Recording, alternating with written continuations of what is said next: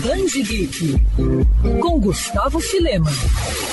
John Byrne é considerado um dos principais autores da história dos quadrinhos. O britânico foi responsável por reformular toda a origem e mitologia do Superman após a crise nas Infinitas Terras e também marcou época à frente dos X-Men. E foi justamente na Marvel que o artista também fez história com a equipe que deu o pontapé inicial ao universo da Casa das Ideias como conhecemos hoje, o Quarteto Fantástico. Foram cinco anos à frente da primeira família, com muitas reformulações e fórmulas que são seguidas até os dias atuais. Logo de cara, Byrne trouxe de volta o fator ciência à vida do Senhor Fantástico. Sua Storm ficou mais poderosa e, como forma de demonstrar uma maior segurança, mudou o nome de Garota Invisível para Mulher Invisível. O Coisa deixou temporariamente o grupo para dar lugar à Mulher Hulk. Até mesmo a tradicional sede do quarteto foi destruída. Por muito tempo, esse run ficou incompleto por aqui no Brasil, com publicações espaçadas ou bagunçadas. Mas no fim de 2020, a Panini decidiu corrigir esse erro com o lançamento de um ônibus. Sim, uma edição bem parruda com cerca de 1090 páginas páginas,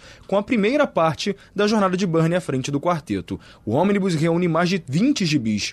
O formato segue ainda em etapa de testes no Brasil pela Panini, que, motivada pelo sucesso do ônibus do Conan, decidiu lançar esse primeiro volume do quarteto. Um segundo volume já está planejado e deve entrar à venda já já. E para ficar ligado nessa e outras novidades, é só sintonizar na coluna Band Geek. Quer ouvir essa coluna novamente?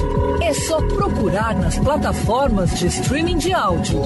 Conheça mais dos podcasts da Band News FM Rio.